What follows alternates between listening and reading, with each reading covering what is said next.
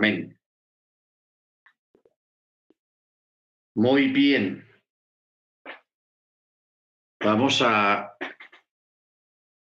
continuar con esta parte. Estamos en Apocalipsis capítulo 7.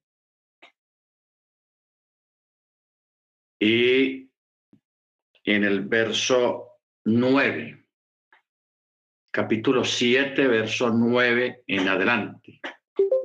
Amén. Mana Jennifer, shalom, bienvenida. Shalom, shalom, More. Buenas noches a todos. Amén. Bendito el Eterno. Muy bien. Aquí en este, en este verso 9, capítulo 7 de Apocalipsis, hay un cambio de tema. En el tema anterior, a partir del verso 2, está lo de las doce mil sellados de, de, cada tribu, de las doce tribus de Israel. Doce mil por cada tribu. Pero ya luego en el, en el verso 9 ya hay un cambio de tema, por eso dice así. Después de esto miré, y aquí una gran multitud, la cual nadie podía contar, de toda nación, tribu, pueblos, lenguas, que estaban en pie delante del trono y delante del cordero, vestidos de ropas blancas y con palmas en las manos. Ya esto es una visión celestial donde hay una gran multitud de toda nación y de toda tribu, pueblos, lenguas, quienes estaban en pie delante del trono y delante del cordero vestido de ropas blancas con palmas. Estas palmas que menciona acá o estas personas que menciona acá se está refiriendo a los que murieron durante la gran tribulación o, los que murieron en la tribulación para los creyentes, no en la gran tribulación, perdón, sino en la tribulación. Y estas personas tienen el mismo elemento que se usa en la fiesta de Sukkot, las ramas. El arabot, que se usan para, para mecerlas en la fiesta de Sukkot, esas son las mismas ramas porque se está honrando al rey de reyes, al que está sentado en el trono. Bendito sea su nombre. Por eso dice en el verso 10, y claman a gran voz diciendo, atribúyase la salvación a nuestro Elohim que está sentado en el trono y al cordero. Y todos los ángeles estaban en pie alrededor del trono y de los ancianos y de los cuatro seres vivientes y cayeron sobre sus rostros delante del trono y adoraron al Eterno, diciendo, amén. O sea, ellos están respondiendo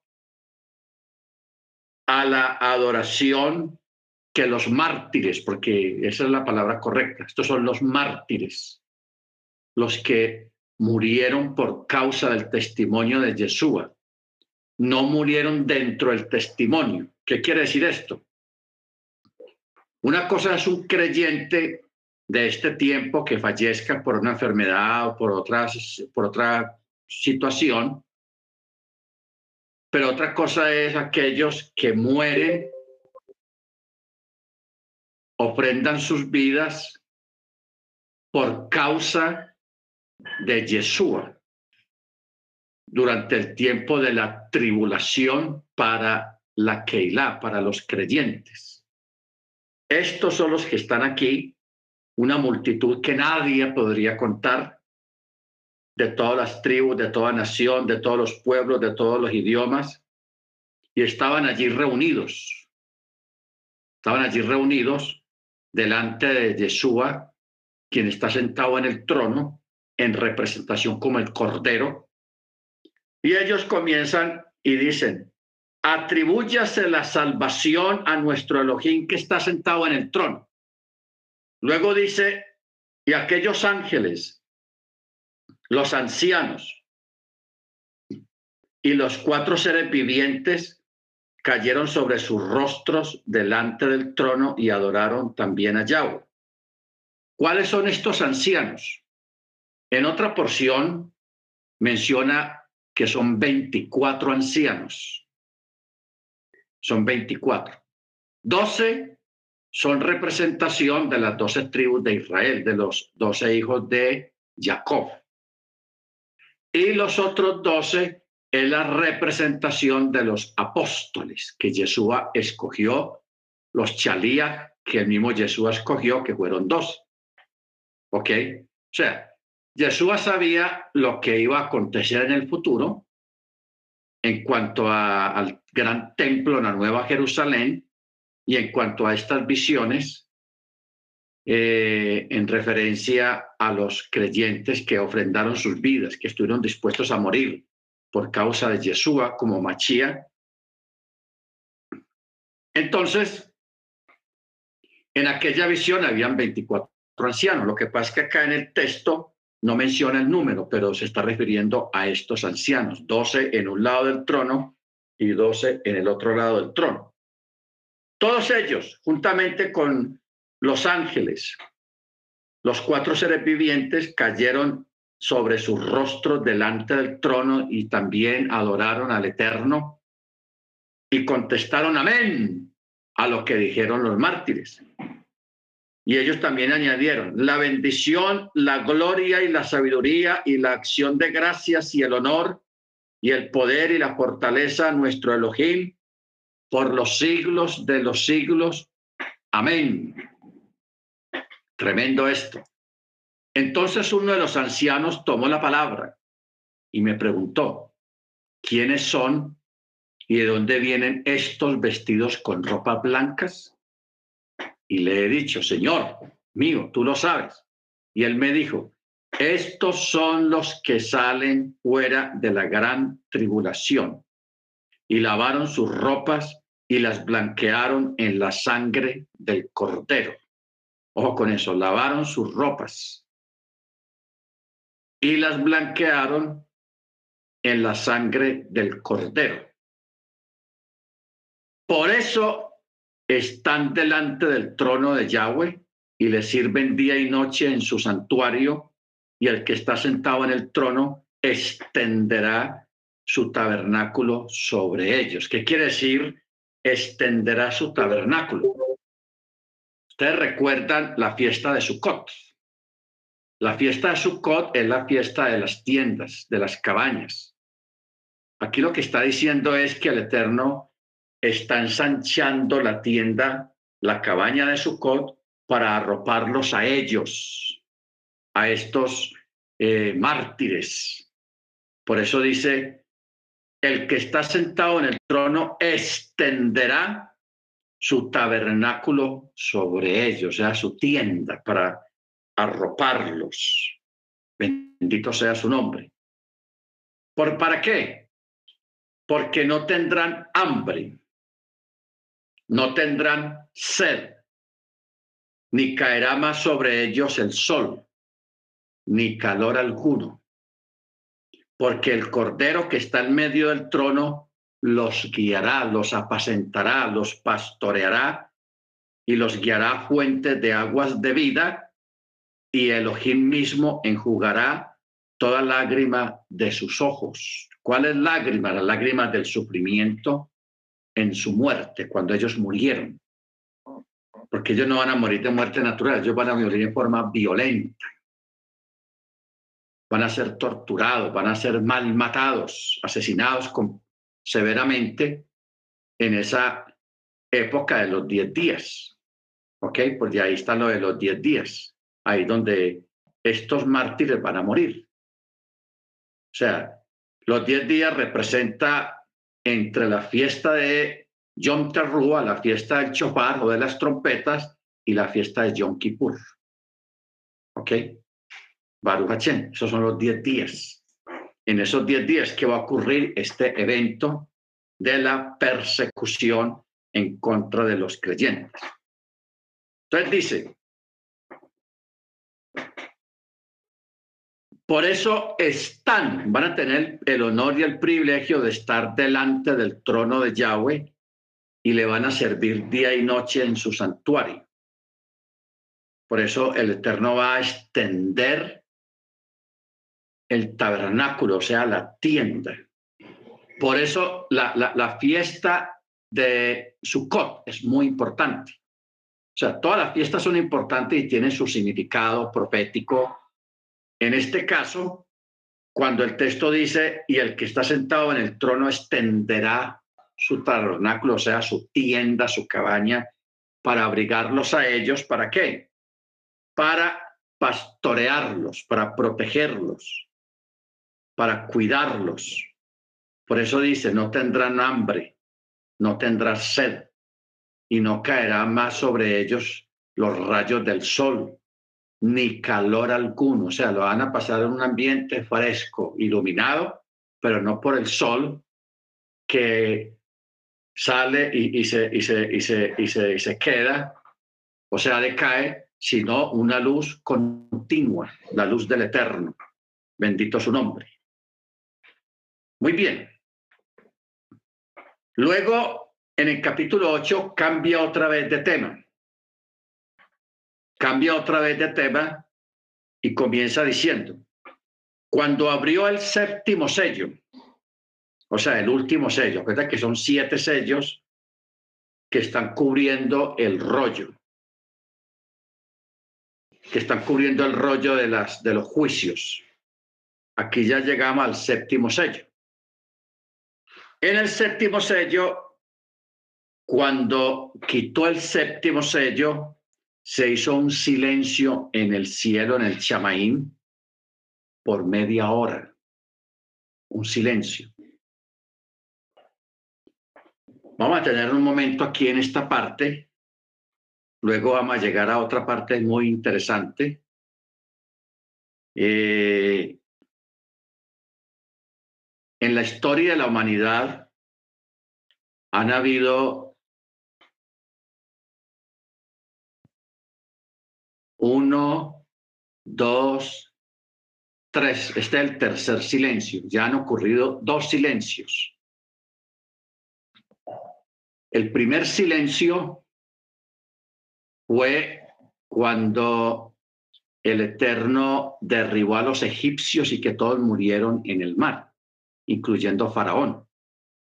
Porque aquí no estamos hablando de 3.000, 2.000 soldados, no, fue todo el ejército de un imperio. Fueron miles y miles y miles y miles de soldados que siguieron en la locura, porque eso es una locura, hermanos. O sea, enfrentarse, endurecer el corazón delante del Eterno, eso es una locura. En la historia de la humanidad han habido eventos donde un pueblo es arrastrado por las palabras de un líder a una locura. Y eso ha pasado muchas veces. O sea, eso no es nada, lo que pasó a los egipcios no fue nada normal, ni no, eso ha sido una constante cuando hombres poderosos se atreven a desafiar la voluntad del Eterno. Les va mal. Y eso es una locura. ¿Por qué? Porque arrastran a todo un pueblo con ellos en su locura y en su propia destrucción. ¿Ok?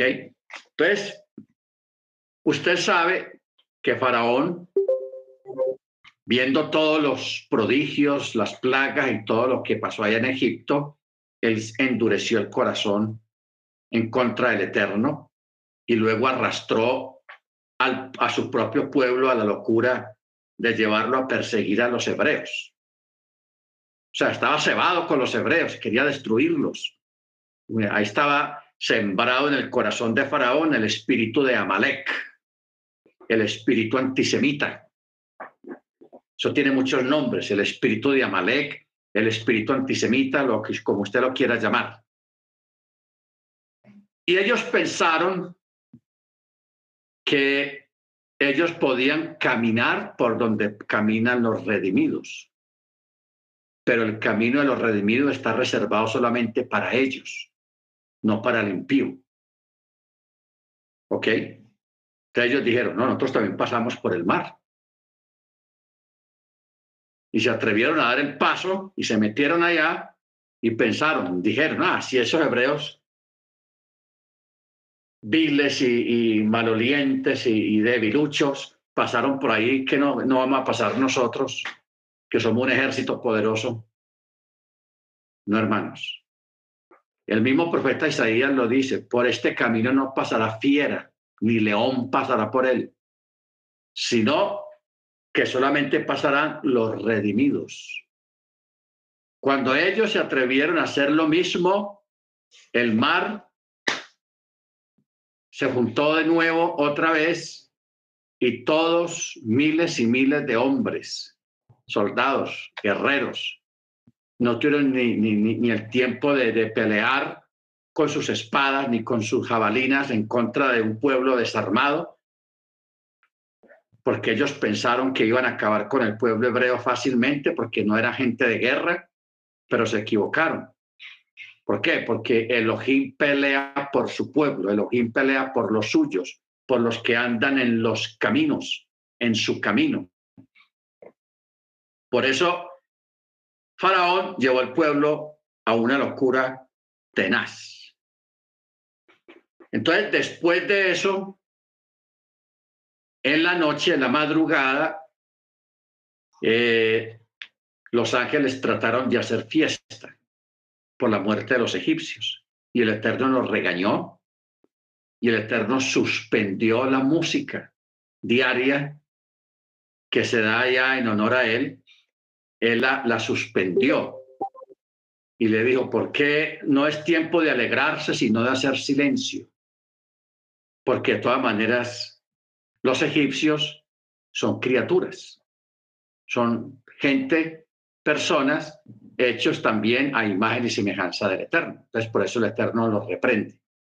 Ese fue uno de los primeros silencios. El segundo silencio se realizó el día que Yeshua estuvo en el madero, en especial cuando Yeshua muere a las 3 de la tarde. O sea, de las 12, especialmente de las 12 a las 3 horas, que hubo tinieblas en la tierra, que hubo muchos fenómenos naturales extraños, también en aquel momento hubo silencio en el cielo hubo silencio porque se estaba realizando el acto más grande que se pueda realizar en la historia de la humanidad. Baruch. Yeshua muere. Bendito sea su nombre. Y luego está profetizado, como estamos leyendo acá en Apocalipsis capítulo 8, ese otro silencio. 8.1. Por eso dice, cuando abrió el séptimo sello, se hizo silencio en el cielo como por media hora. Y dice, y vi a los siete ángeles que están en pie delante de, los de Elohim, y le fueron dados los siete chofares.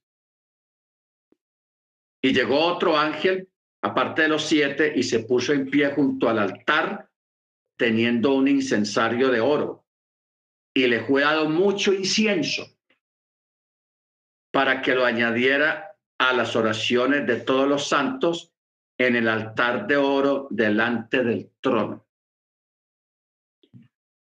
O sea, los que estuvieron en el estudio de los ángeles, ustedes recuerdan que hay un ángel que se encarga de, llevar, de transportar o de abrir el espacio para que las oraciones de los creyentes lleguen al trono, lleguen a la presencia del Eterno que se llama Sandalfón, así se llama ese ángel.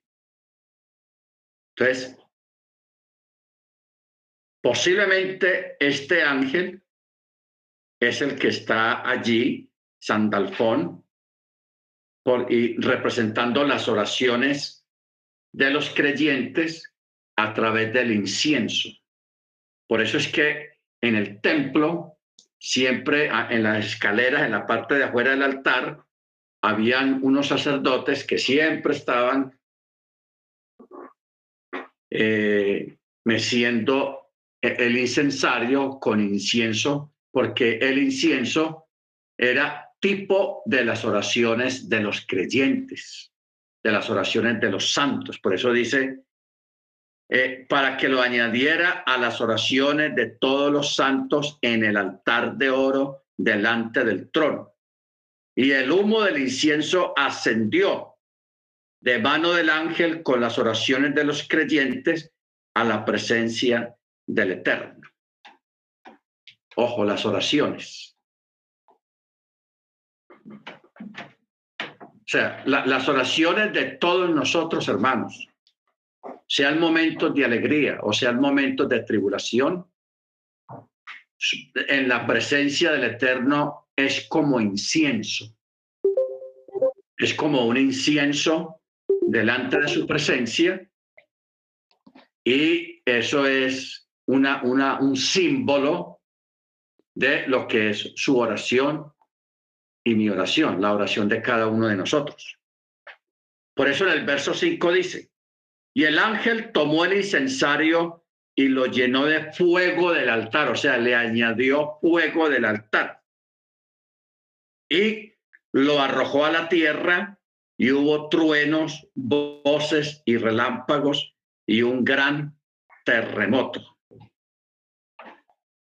Ojo con esto, y un gran terremoto. Usted sabe que la escritura habla de un mega terremoto de escala Richter por ahí de 15 a escala Richter. El más fuerte que ha ocurrido hasta este momento conocido es el que hubo en Chile, 9.8 creo que fue, que fue tan fuerte que movió el eje de la Tierra, o sea, lo, lo desvió un poquito, que no hace mucho que fue ese terremoto. Ese terremoto fue hace como unos ocho años o diez años que fue ese terremoto muy fuerte y es el más fuerte que ha habido hasta ahora.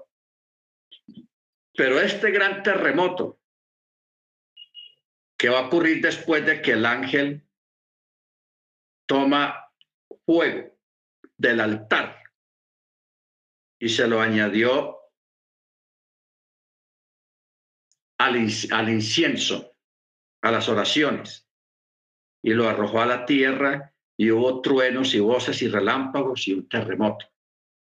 Bueno, vamos a darle sentido a esto. El incensario que tenía el ángel representa las oraciones de los santos. Si usted mira en otra parte, habla de una gran multitud que está también delante del trono y delante del cordero y la multitud está clamando y está diciendo, Señor, ¿cuándo vas a vengar nuestra sangre? Están pidiendo venganza o retribución a los malos que están allá abajo todavía, vivos. ¿Ok? Y mire lo que están preguntando, ¿cuándo vas a vengar nuestra sangre? ¿Cuándo vas a dar retribución a los malos que están allá en la tierra? Y a ellos se les fue dicho, esperad un poco de tiempo. Pues este texto del verso 8 es el tiempo cumplido de esa petición que esos eh, mártires están realizando delante del trono, porque esos son los mártires también. Pero aquí vemos que el ángel, esas oraciones de los santos, de los creyentes, está como respuesta, está como dando respuesta y, esa, y, eso juntamente con fuego del altar va como retribución, por eso dice, y lo arrojó a la tierra. ¿Qué pasó cuando lo arrojó? Y hubo truenos, voces, o sea, ruidos en el, en el firmamento, relámpagos y un gran terremoto, un preludio de lo que viene. ¿Ok? Un preludio de lo que viene a los habitantes de la tierra porque llegó la hora de la venganza, porque llegó la hora del juicio del Eterno sobre los moradores de la tierra, porque ya para este momento ya ocurrió la tribulación para los de los creyentes, ya murieron los mártires, ahora aquí no quedan sino puros impíos. y los creyentes que hayan podido esconderse en los montes, los que pudieron huir a los montes. O sea, no debemos de, olvidar esta parte, que eso está en Mateo 24, que dice, huyan a los montes, huyan a los montes. Claro. Ahí Yeshua no va a hablar palabras modernas porque me parece interesante esa parte en el sentido de que tanto los profetas como Moche, como el mismo Yeshua y el mismo Juan, aunque vieron cosas del futuro, de este tiempo y aún más adelante de nuestro tiempo, vieron, las vieron con sus propios ojos. Mas, sin embargo, el Eterno no les reveló a ellos los nombres de esas cosas a nivel de nombres modernos. Entonces, si eso hubiera sido así, que el Eterno hubiera permitido o revelado a los profetas, no palabras modernas, entonces le hubiera, le hubiera dicho, Yeshua le hubiera dicho a los, a los discípulos, hagan eh, escondites subterráneos, hagan cosas debajo de la tierra. Solamente les dijo una palabra muy sencilla, huyan a los montes y escóndanse. Escóndanse. ¿Ok? Entonces, por eso, esta es la parte que viene. Luego dice en el verso 6, los siete ángeles que tienen las siete trompetas se dispusieron a tocarlas. O sea, se prepararon con sus chofares, siete ángeles, cada uno con un chofar. Esa visión debió ser algo espectacular. Verso 7. El primero tocó la trompeta y hubo granizo y fuego mezclados con sangre y fueron lanzados a la tierra y la tercera la y la tercera parte de la tierra fue quemada y la tercera parte de los árboles fue quemada y toda hierba verde fue quemada. Ojo con esto. El primer chofarazo, llamémoslo así, el primer chofarazo hubo granizo y fuego. Ustedes saben que en el libro de Job, el Eterno hablándole a Job, le mencionó las bodegas donde él tiene guardado este granizo que ya lo está usando. Él dice, ¿sabes tú, lo, eh, ¿sabes tú dónde o la forma como yo creo el, el, granizo o dónde están guardados el granizo que el Eterno tiene reservado para los tiempos finales? Hay un texto que dice así. Porque en los cielos, hermanos, usted sabe, cuando estuvimos en el estudio de los siete cielos, eh, que eso está en el, en el estudio de los ángeles, habla allí de que en uno de los cielos está guardado, están las bodegas del granizo, de las piedras y de muchas otras cosas que el Eterno tiene reservadas para el tiempo del fin, para esta ocasión.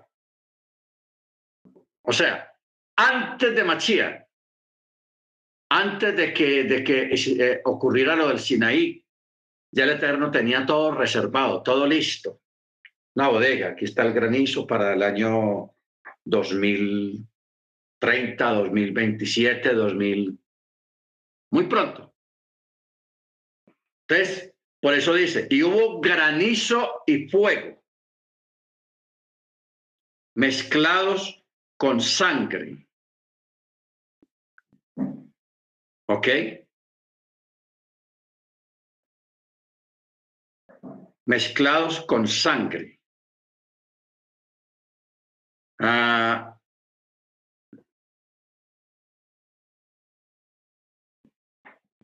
pero yo quisiera que leyéramos un texto que está en Ezequiel 10.2.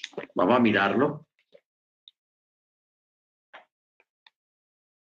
Ezequiel 10, 2.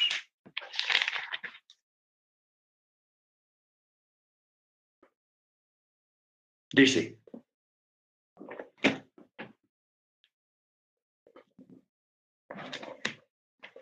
y habló al varón vestido de lino blanco y le dijo, entra en medio de las ruedas por debajo de los querubines y llena tus manos de ascuas de fuego de entre los querubines y espárcelos sobre la ciudad. Y él entró delante de mi vista. Ojo con lo que dice acá. Llena tus manos de ascuas de fuego. Y aquí dice, y el, el verso 5, y el ángel tomó el incensario y lo llenó del fuego del altar. O sea, lo que acabamos de leer allá en, en Ezequiel 10.2 se está refiriendo a este cumplimiento cuando dice Apocalipsis 8.5, y lo llenó de fuego del altar y lo arrojó a la tierra y hubo truenos, voces, relámpagos y un gran terremoto. ¿Ok? Este gran terremoto está mencionado en capítulo 11, verso 19. Mire cómo dice. Y el santuario de Yahweh en el cielo se abrió, y en su santuario fue vista el arca de su pacto, y hubo relámpagos y voces y truenos, y un terremoto y grande granizo. Aquí hay otro evento donde menciona un terremoto y mucho granizo que va a caer sobre la tierra. Amén. Baruch muy bien. En el verso 7 habla de que este primer chofarazo o trompetazo destruye la tercera parte de la tierra, fue quemada. La tercera parte de los árboles se quemaron. Y toda hierba verde fue quemada. ¿Ok? O sea, esto, estos granizos y este fuego, porque descendió granizo y fuego.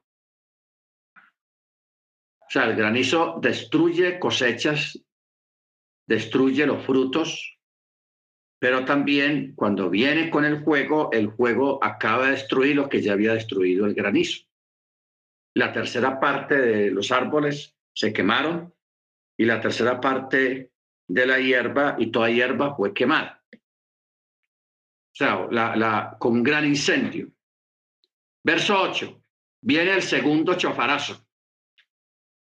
El segundo ángel tocó la trompeta y vino como una gran montaña ardiendo en llamas que se precipitó al mar y la tercera parte del mar se convirtió en sangre roja.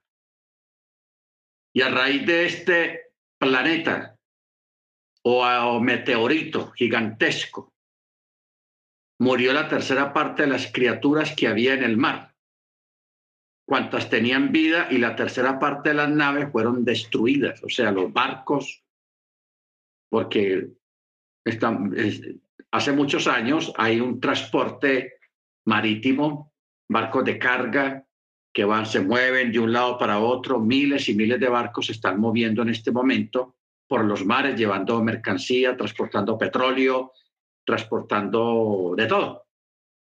Entonces dice acá que la tercera parte de las naves se destruyeron porque al caer este meteorito grande sobre el mar a las velocidades que cae eso, lógicamente produce un tsunami gigantesco que arrasa ciudades y también hunde los barcos que hayan cerca o por donde pasa el tsunami, arrasa con todo.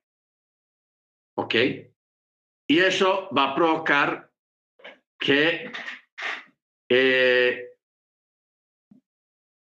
produzca esta, esta parte rojiza, o sea, que el, mar se, el agua del mar se vuelva rojiza, puede ser un polvo que venga adherido a este meteorito hace que el mar se vea de esa manera rojizo.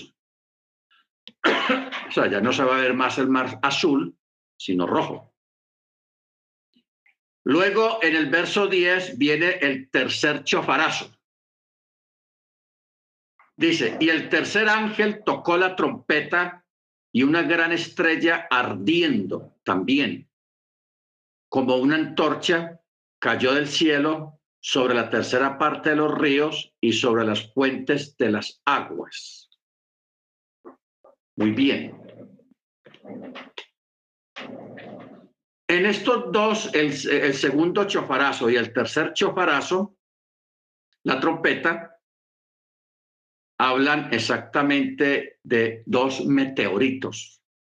Porque ustedes saben que siempre que un meteorito, una roca grande que no alcance a diluirse, cuando pasa por la atmósfera de la Tierra, se convierte en una llama de fuego. ¿Por qué se, se quema? Por la fricción y la velocidad que lleva. Al entrar aquí en la, atmósfera de la Tierra se, se enciende, se vuelve como una bola de fuego. Entonces, los dos prácticamente son meteoritos.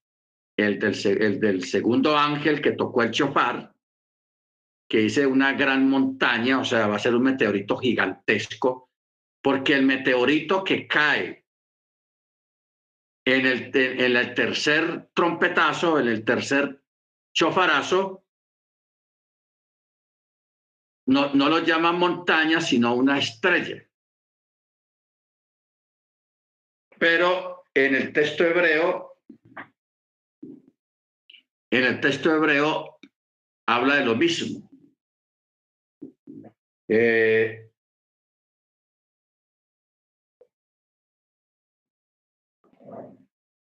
Kohav.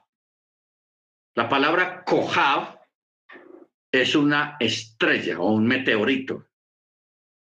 Kohav. Muy bien. Esta estrella o este meteorito en el verso 10, el segundo meteorito, que también entra ardiendo como una antorcha, cayó sobre la tercera parte de los ríos y sobre las fuentes de las aguas. Aquí viene algo curioso, que el nombre de la estrella es llamado Ajenjo. Ajenjo. Y dice, y la tercera parte de las aguas se convirtió en ajenjo, o sea, amargas, aguas amargas. Y muchos de los hombres murieron a causa de las aguas porque se volvieron amargas. Bueno, aquí vamos a descubrir algo curioso, hermanos. Yo me puse a investigar sobre la palabra ajenjo. ¿Qué es ajenjo? Ajenjo es una planta, es una planta eh, que tiene algunas propiedades curativas, pero es muy peligrosa. O sea, una persona no puede decir que va a coger unas hojitas de la mata y las va a meter a hervir para hacer un té o una aromática de, esa, no, puede matar la persona. Porque es una, una planta muy fuerte, tiene un olor de madre, un olor feo, desagradable. Por eso se llama ajenjo. Por ejemplo, las síntomas que produce el oler la planta o el, oler demasiado esta planta produce abortos. Es tóxico y produce convulsiones en la persona que lo, lo aspira. Da dolor de cabeza, da náuseas también y vómitos, produce insomnio y vértigo. Ojo pues con lo que estamos hablando produce abortos, es tóxico, esta planta es tóxica, produce convulsiones, dolor de cabeza, náuseas, vómitos, insomnio y vértigo. Una locura. Entonces aquí viene la surprise, la sorpresa. Que esta palabra ajenjo en ucraniano y en ruso. ¿Sabe qué quiere decir? Chernobyl. Cuando yo leo esto, yo me quedo asombrado. Usted sabe qué es Chernobyl. Chernobyl es una ciudad allá en Ucrania donde había una planta nuclear que se explotó.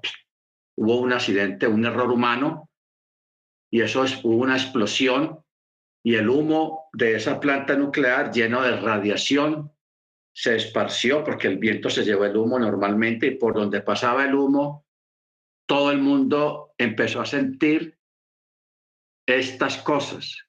Hubieron abortos y habían mujeres embarazadas, todas abortaron, todos se contaminaron, tuvieron convulsiones, dolor de cabeza, náuseas, vómitos, insomnio y vértigo. O sea, si usted estudia la, la, historia, porque eso está en la historia y también hay una película en Netflix que se llama Chernobyl. Pero hay varias películas sobre eso, lo que pasó en Chernobyl, porque eso fue hace como unos 28 años o 25 años que ocurrió ese accidente. Y hoy todavía está prohibido entrar en esos lugares y a las ciudades que estaban alrededor de Chernobyl fueron evacuadas.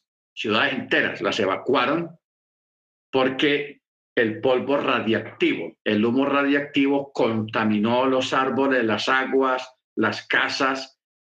Entonces allá cuando entran allá entran con unos aparatos para medir la, radiación y todavía suena de que la radiación sigue alta. De eso, hermanos, nunca se supo cuánta gente murió, porque murieron miles o millones de personas que habitaban en esas ciudades y en la misma ciudad de Chernobyl murió mucha gente, demasiado. realmente nunca se va a saber.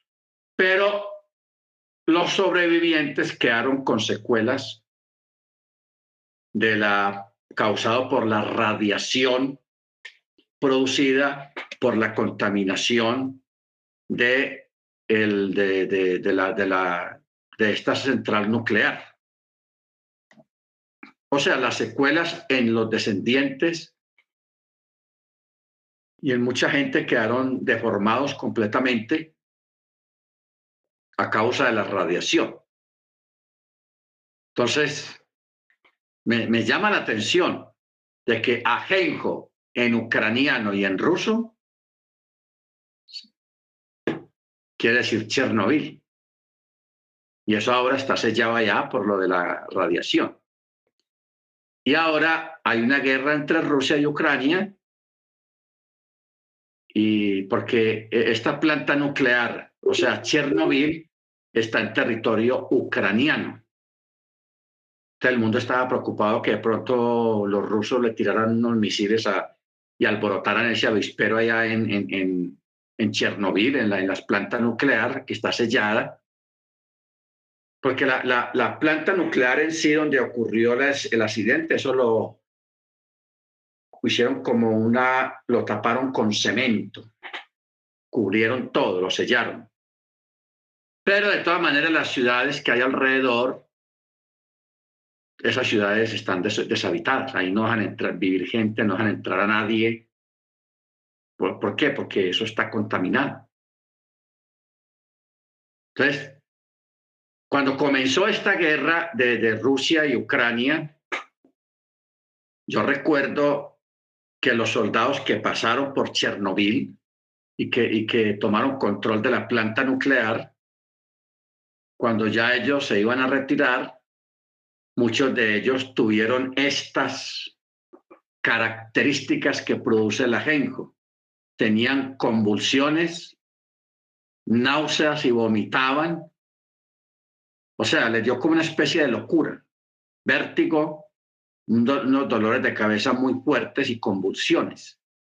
Eso no lo publicaron en la prensa, eso lo dejaron callado, pero los soldados rusos que estuvieron ahí vigilando eh, esa planta nuclear, ellos sufrieron el efecto de la radiación que todavía estaba ahí, en esa planta.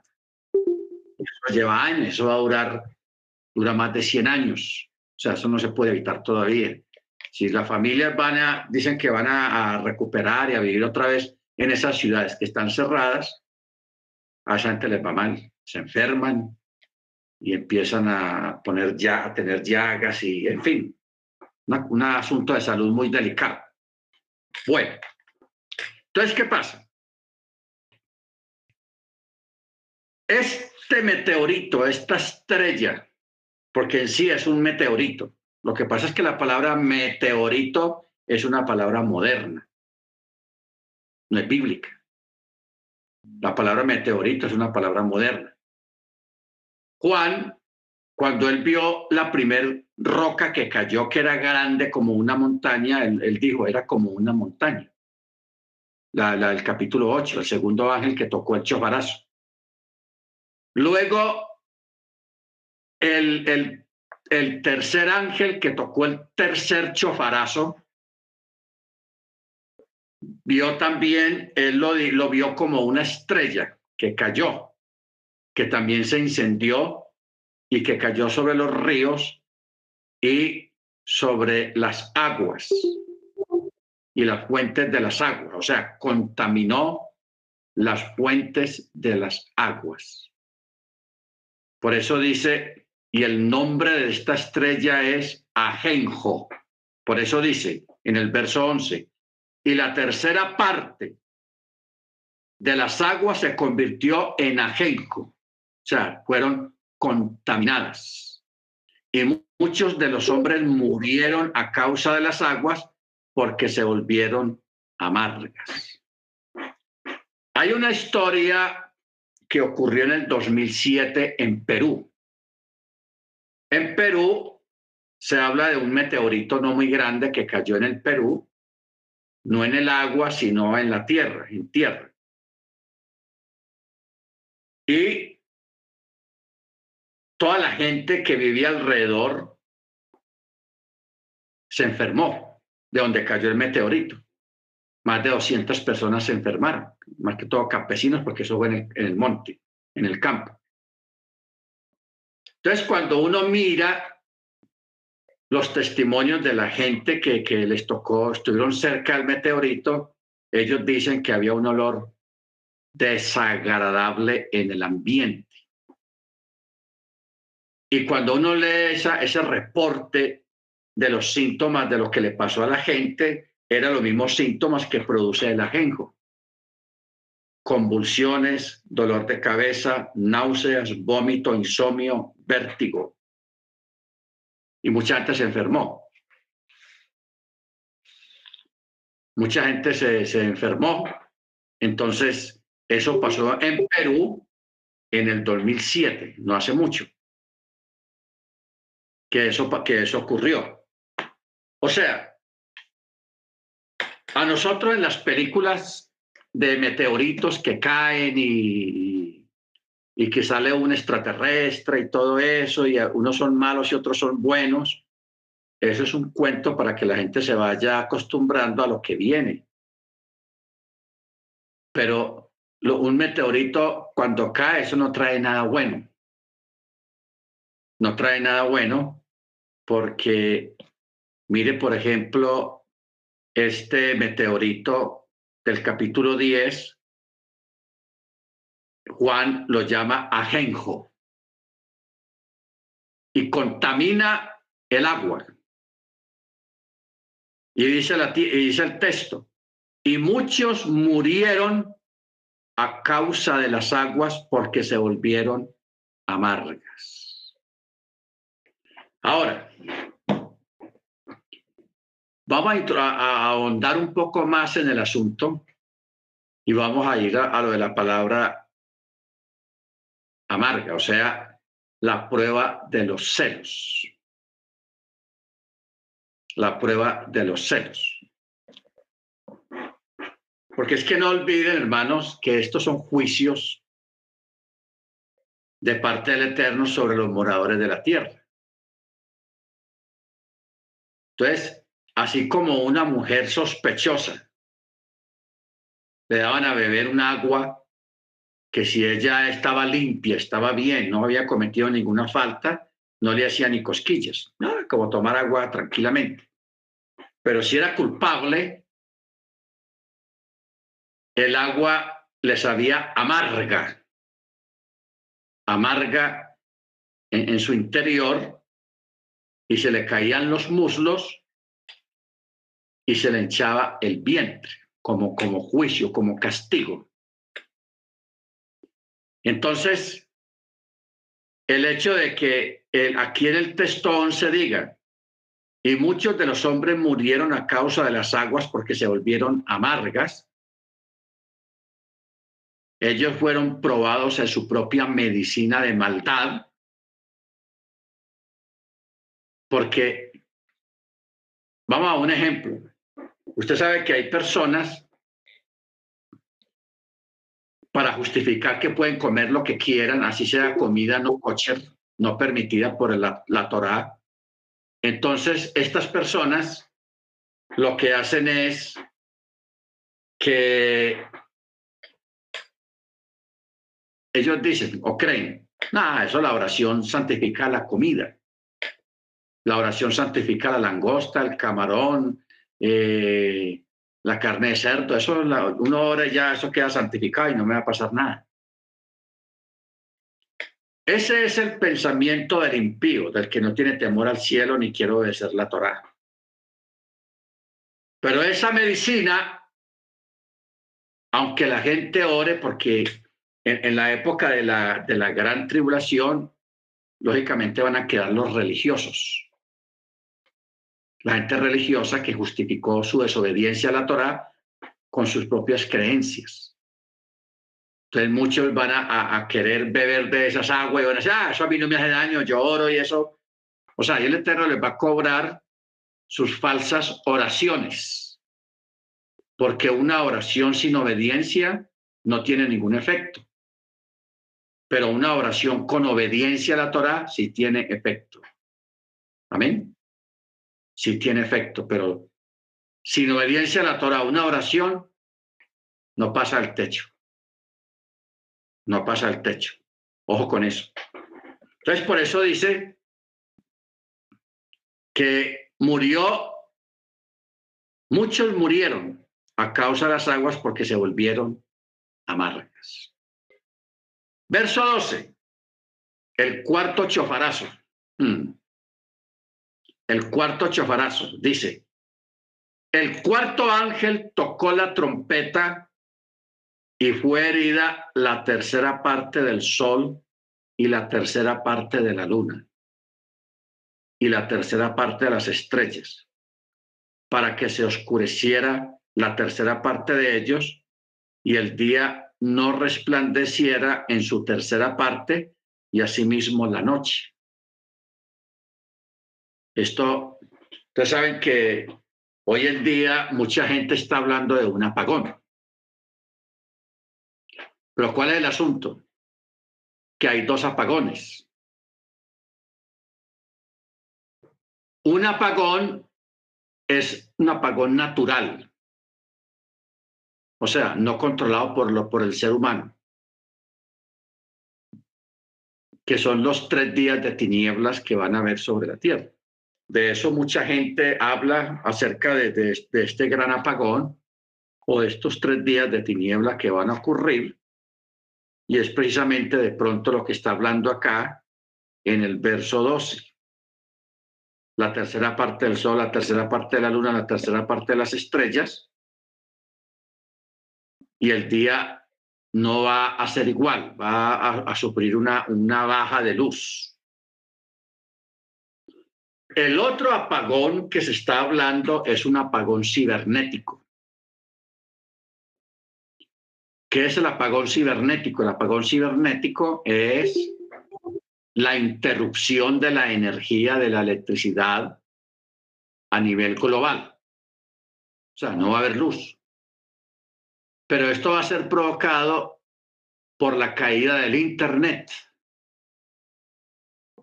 El Internet va a hacer que todo el sistema de, energía en cada país se apague. Porque ustedes saben que todo depende del Internet. Todo, todo, todo. Usted, los semáforos, Internet. La, la, la luz se controla a través del Internet. Y todo es por Internet, redes sociales, celulares, computadoras. plataformas para controlar muchas cosas. Entonces, ese es el otro gran apagón que se está previendo en el mundo. Ahora, ustedes saben que hay una de las plagas que habla de unas piedras grandes que van a descender desde los chamaín, que esas piedras al entrar en la atmósfera o antes de la atmósfera, porque los satélites están es fuera de la atmósfera. Y allá arriba hay cientos y cientos de satélites. Que esos satélites son los que proveen eh, internet, señal telefónica a todo el mundo, pero especialmente internet. Al entrar desde el espacio exterior, semejante lluvia de rocas, muchos de esos satélites van a ser destruidos, completamente golpeados por esas rocas y no van a poder proporcionar energía ni internet en la Tierra, provocando un gran apagón. Un gran apagón. ¿Ok? Porque hoy en día todo está sistematizado, hermanos. Es un problema tenaz. Y eso es un arma de doble filo. en un tiempo no muy lejano se van a levantar los ciberterroristas. No los que hackean los programas o el Internet, no, sino un ciberterrorista que, se, que a través del terrorismo van a querer destruir los satélites. Los satélites, destruirlos. Entonces, por ejemplo, si un gobierno tiene 20 satélites que pertenecen a un país o a un gobierno o a un continente, ese continente queda paralizado completamente, cae en, la, en, la, en la categoría de un apagón, porque no tiene internet. Y ustedes saben que todo, todo depende mucho del internet. Todo. Es una esclavitud y un arma de doble filo porque un terrorista bien avispado destruye satélites seleccionados previamente y puede dejar un país sin, internet, sin luz, sin nada. O sea, como, se dice, como dice el dicho, les apagó la luz a una nación entera o a un continente entero, le apaga la luz. Entonces, este verso 12, si uno le pone a mirarlo bien, porque aquí usa palabras sencillas, porque sabe que la palabra Internet es una palabra nueva. La palabra Internet no tiene más de 30 años en el vocabulario del mundo entero. Tampoco la palabra redes sociales. La palabra, eh, bueno, toda esa cantidad de redes sociales que hay hoy en día, eso hace 20, 30 años, eso no existía, y menos ahora en el tiempo de del primer siglo. O sea, Juan cuando el Eterno le mostró todo lo que pasó en el futuro, él vio los aparaticos, esos que están dando vuelta alrededor de la Tierra, pero él no supo qué nombre ponerles. Él solamente usó palabras de su época. Y él dijo, el cuarto ángel tocó la trompeta y fue herida la tercera parte del sol, la tercera parte de la luna, la tercera parte de las estrellas para que se oscureciera la tercera parte de ellos y el día no resplandeciera en su tercera parte y asimismo la noche. Un apagón. Solo que no dice qué fue lo que produjo esa oscuridad. Baruch Ahora, en el verso 13 Dice, y vi y oí un águila volando en medio del cielo que decía a gran voz, ay, ay, ay, de los que moran en la tierra por causa de las otras voces de la trompeta, de los tres ángeles que están a punto de tocar, porque son siete, van cuatro y faltan tres. Y aquí hay tres ayes Por eso dice tres veces hay, hay, hay, hay, de los que moran en la tierra. Baruch O sea que Juan le está advirtiendo, o este ángel le está advirtiendo de que estos tres toques de trompeta que faltan van a ser más terribles y espantosos que los anteriores. O sea, los anteriores comen chitos al lado de estos tres que faltan. O sea, la cosa no va a estar como, como fácil, va a estar complicada. Bendito el Eterno. O sea, por eso es importante estos estudios, porque yo, yo, me, yo me imagino que, que nos toque a nosotros el apagón, ya no podemos tener clases, no, hay, no vamos a tener internet, no nos vamos a poder comunicar, no va a haber señal de para teléfono ni para celulares, ni nada de esas cosas. O sea, en dos palabras, nos mandan a la edad de piedra. Porque al no haber internet ni luz, no hay luz eléctrica para los fogones eléctricos, y aunque haya gas, los que tengan, funcionen con gas a través de las tanquetas o de las pipetas de gas, de pronto sobrevivan si tienen una reserva de pipetas de gas pero los que tienen gas controlado por el municipio a través de las redes de tubería, esas redes de tubería son controladas por computadora. Ya todo es computarizado, ya cosas manuales casi no hay en los países, todo es computarizado. Entonces, mandan la gente, hermanos, a la edad de piedra, a cocinar con leña o los que usen pipetas a, cocinar con pipetas, los que tienen gas y tengan gas guardado, o sea, una reserva de demás, bendito el Eterno, a esos de pronto les vaya a ir mucho mejor. ¿Ok? Bendito sea el nombre del Eterno. Pues son detallitos que hay que tenerlos en cuenta.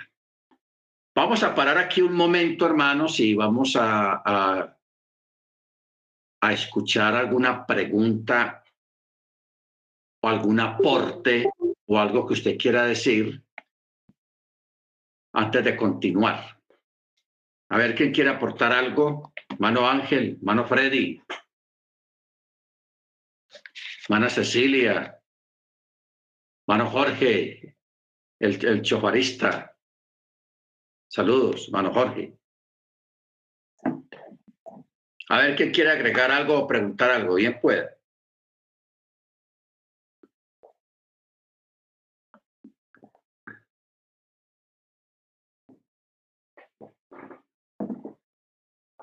A ver, hermano Ángel, hermano Freddy. Nadie quiere aportar.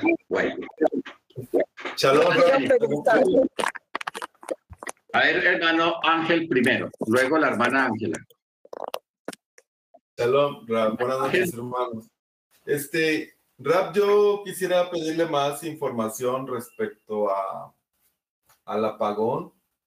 Este, ya he estado encontrando en Netflix información al respecto, respecto a esa situación de que, eh, bueno, va a ser un apagón, de que eh, ya, pues ya no va a haber luz. Es como si regresáramos a la edad donde no existía la luz y a pesar de que, bueno, estén las, eh, las esas empresas que proveen este tipo de servicios, pues no van a poder regenerar, digamos, la, la provisión de, de la energía eléctrica. Entonces, como es un tema nuevo para mí, Rap, no sé si podría ampliarme un poco más esa información.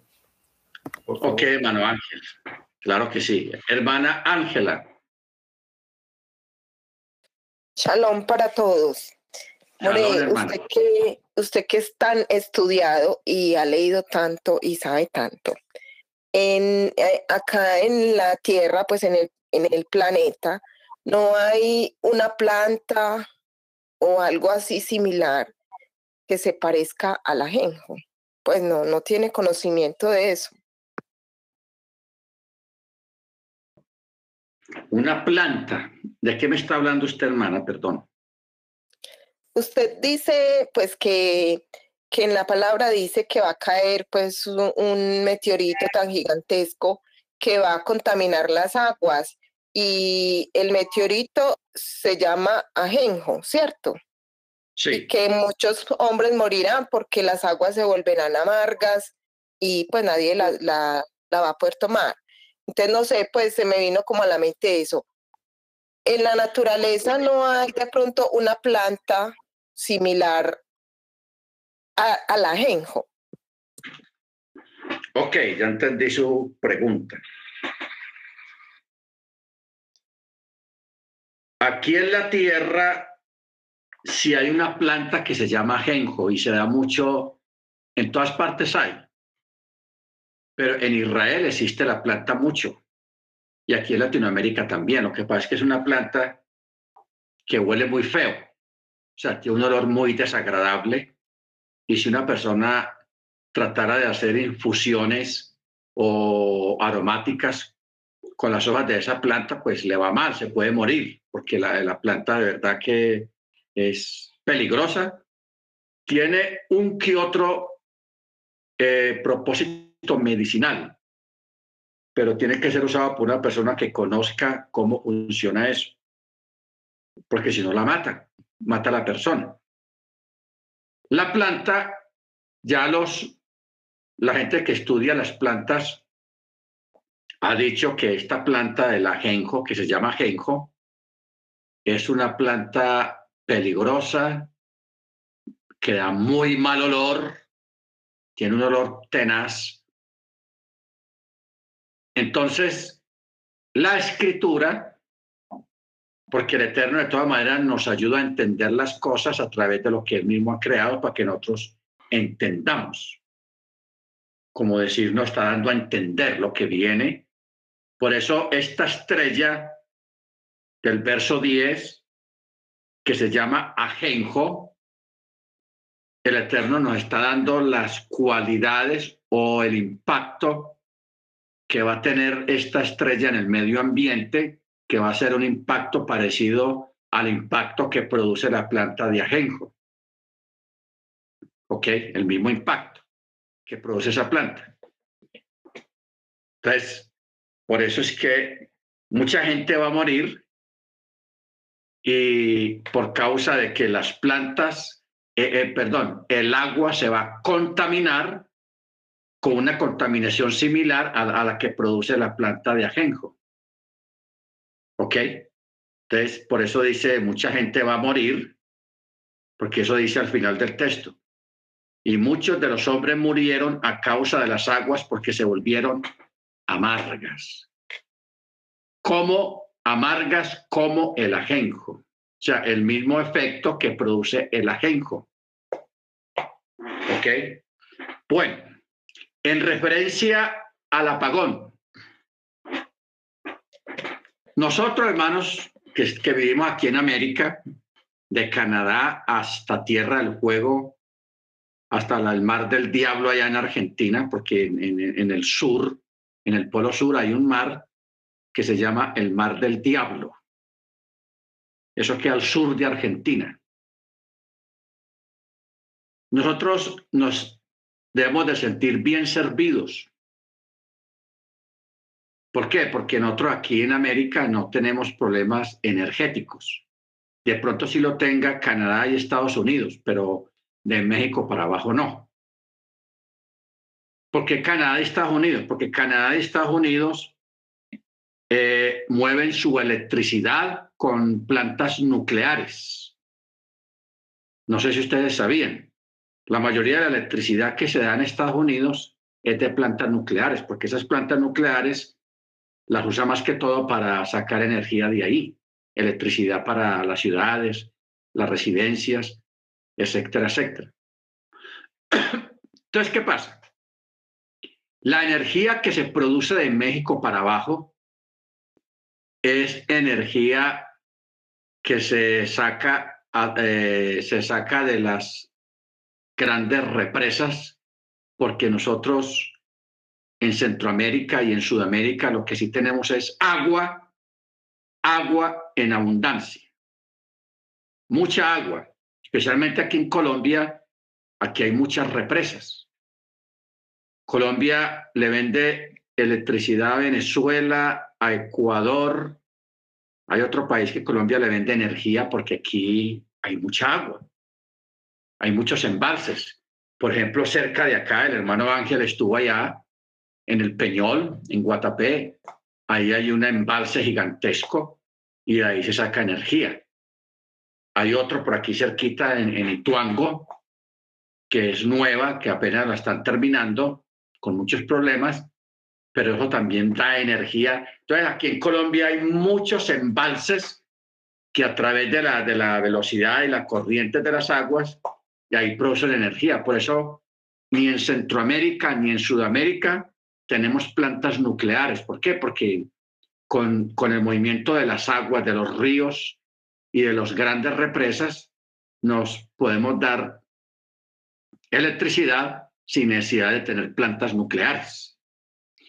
Entonces, en este momento en Europa, al menos en España, yo, yo decía que debemos darle gracias al Eterno por, por haber nacido en este continente, porque estamos sobrados con el asunto de la energía y del agua. Pero en Europa, hermanos, están pagando casi 800, 900 euros al mes, nada más de energía, de la luz, el recibo de la luz. Eso es exagerado. Exagerado.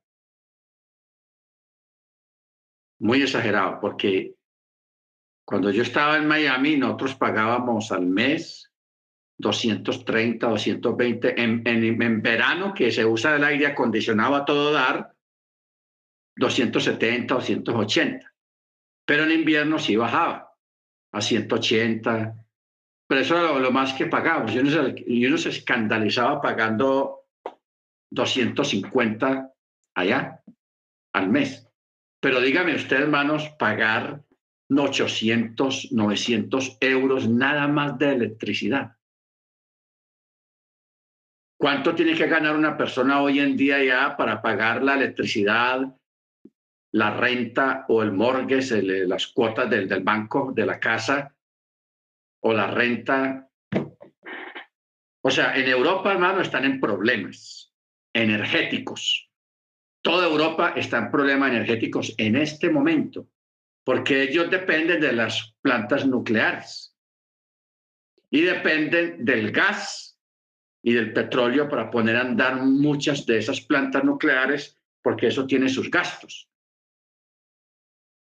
Entonces, allá en, Europa eh, están asustados y se está hablando de un gran apagón. Un gran apagón en Europa por causa precisamente de los costos tan altos de la energía y porque por causa de, esta situación de la guerra no, no tienen cómo poner a funcionar esas plantas nucleares, porque la mayoría del litio, de, todos esos elementos que se componen las, con, que se ponen a andar las plantas nucleares, salen de Ucrania y salen de Rusia. Ese es un problema tenaz. Entonces, allá se está hablando de un apagón energético debido a esta situación porque va a llegar un momento en que esa gente va a decir, no damos más. Bajan los breques y no hay luz. No hay luz. Eso a nosotros de pronto no nos afecte porque aquí la energía se saca de otros lados, de los embalses, de, las, de los grandes ríos que producen energía la sacan de ahí precisamente. Bendito el Eterno. Entonces, ese es el otro apagón que se prevé. Son dos apagones, posibles apagones. Uno, que venga de parte de arriba, que eso sí no lo controla ni Mandrake. Y el otro es aquí a nivel local de la Tierra por causa de la guerra o la causa que la gente le quiera dar. Bendito sea el nombre del Eterno. Entonces, por eso hay que estar pendientes, hermanos, de todas estas cosas. Volvemos y repetimos, guarden comida. Los que tienen gas en pipetas, como yo lo tengo acá, yo no tengo por tubería, sino por pipeta, tener dos o tres pipetas adelantadas llenas en caso de que ocurra una, una carestía o alguna cuestión, uno tiene como pasar más o menos un tiempo con, con el gas y tener energía. Bendito sea el nombre del Eterno. Todos estos son detalles, hermanos, que, que aunque está escrito de una manera, el Eterno nos manda a prevenirnos. O sea, el Eterno nos avisó, nos dijo todo lo que viene para que nosotros, hermanos, en nuestras posibilidades y en nuestro entendimiento podamos tener prevención, o sea, prevenirnos. Si usted en su casa recibe gas por tubería de, de la ciudad, consígase unas pipetas y manténgalas ahí, unas dos pipetas, bien selladas, llenas, para un caso de emergencia, que no haya luz, que no haya gas, no haya provisión de gas, entonces usted no, no va a pasar dificultades. Especialmente la gente que vive en apartamentos, que viven en casas en los barrios, que la cosa es complicada porque usted decir de que va a ser un fogón de leña para... O sea, como yo dije ahora, hermanos, cuando venga un apagón, sea de arriba o sea local, de aquí de la Tierra, que no hayan eh, satélites, nos mandan a la edad de piedra. A cocinar con leña,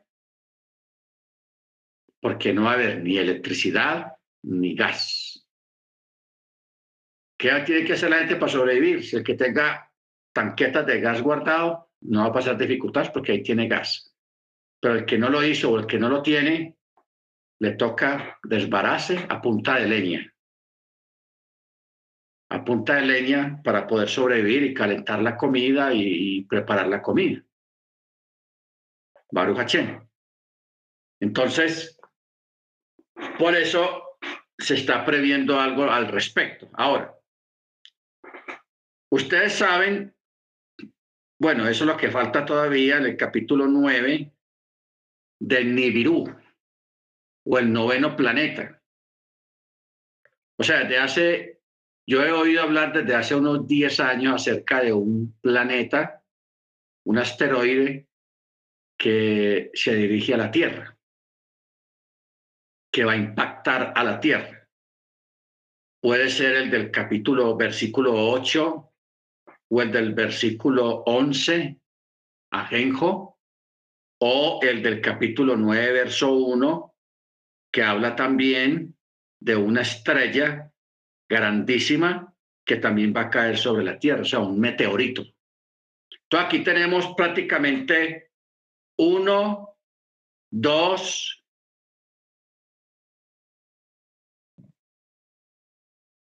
tres meteoritos que están anunciados dentro de los juicios del Eterno sobre la tierra. Tres. Uno de ellos puede ser el que va a, el que nos mande a la edad de piedra, a la edad de hielo o lo que sea, en, en, en lo que ocurrió según la teoría científica que produjo la, la muerte de los grandes monstruos, o sea, los dinosaurios. Los dinosaurios, que fueron destruidos por una, una, un gran meteorito que yo pues me inclinaría por esa cláusula, porque el Eterno, para poder poner al ser humano, al hombre inteligente en la Tierra, ya no debían de estar los dinosaurios en la Tierra. O sea, nosotros hoy en día tratar de negar la, que la existencia de los dinosaurios, los brontosaurios, los tiranosaurios de Rex y todos esos grandes animales, hay pruebas científicas irrefutables, entonces no lo podemos negar. Entonces lo que hay que hacer es buscar en la escritura la existencia, en qué tiempo existieron, cómo existieron y cuándo se destruyeron. Porque en la época de Adán, de ahí para adelante ya no estaban. Usted no ve un relato en, en Génesis que diga que Jefté o, o, o Lamec o Caín estaban peleando con dinosaurios, no hay relatos de eso, ya no estaban. Pero sí existieron. ¿Ok? Bendito sea el nombre del Eterno. Muy bien, hermano, vamos a parar acá. Está interesante todo esto. Si usted quiere, puede buscar más información sobre Ajenjo y sobre Chernobyl. Ahí me llamó mucho la atención eso de Chernobyl, que en ucraniano y en ruso, Ajenjo quiere decir Chernobyl. Tenaz eso. Increíble. Bueno, vamos a orar, hermanos. Vamos a orar. Vamos a pedirle al hermano Ángel para que nos dirija la oración.